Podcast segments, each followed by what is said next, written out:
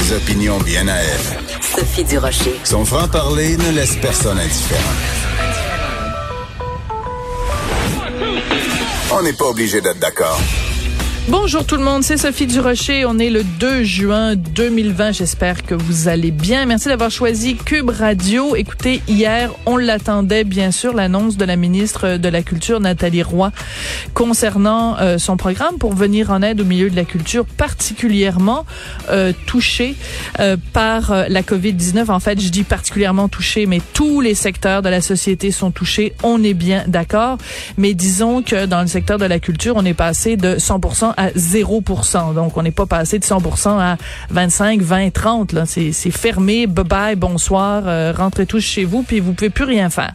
Alors, les attentes étaient évidemment énormes, et je veux juste m'adresser aux gens qui peut-être aujourd'hui trouvent que les artistes ça chiale tout le temps. On leur donne 400 millions, ils sont pas contents. Ils ils ont pas de, job, ils sont pas contents. Quand ils ont pas de subventions, ils sont pas contents. Puis quand on leur donne des subventions, puis 400 millions, c'est pas rien, c'est un montant énorme, et ils chialent encore. Deux choses, deux ou trois choses que je voudrais répondre aux gens qui pensent que les artistes, ça chiale trop et que ça chiale tout le temps, même avec les millions qu'on leur donne. La première chose, c'est que les artistes, en tout cas tout un regroupement d'artistes, je pense qu'ils étaient au-dessus de 200, ont signé une lettre euh, tout récemment s'adressant à Nathalie Roy en disant on veut être consulté euh, avant que vous décidiez de la façon dont les programmes vont être euh, attribués. Or, beaucoup d'artistes se plaignent justement que la ministre a fait la sourde oreille, qu'elle ne les a pas écoutés, qu'elle ne les a pas consultés.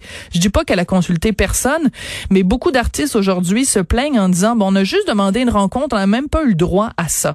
Et qu'est-ce que ça donne une politique culturelle si le milieu de la culture est pas consulté?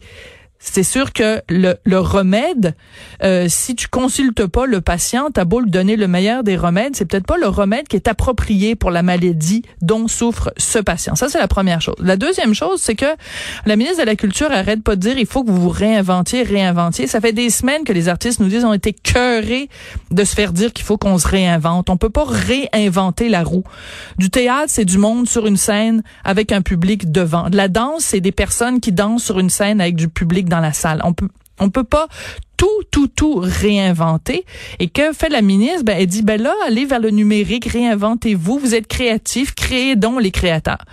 Donc, je pense que ce message-là a été très mal reçu par le milieu culturel.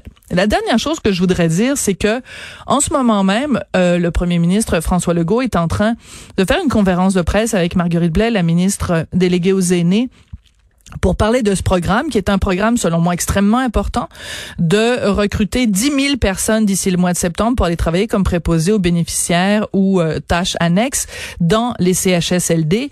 Et on le sait parce qu'il nous l'a annoncé la semaine dernière, c'est un travail qui va être bien payé. On parle d'un salaire de 49 000 dollars par année.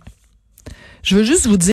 Alors, il faut tout remettre ça en perspective et je m'adresse ici simplement aux gens, donc, qui pensent que les artistes, ça chiale tout le temps. Ben, ils ont des raisons, souvent, de chialer. Voilà, c'était mon éditorial de la journée.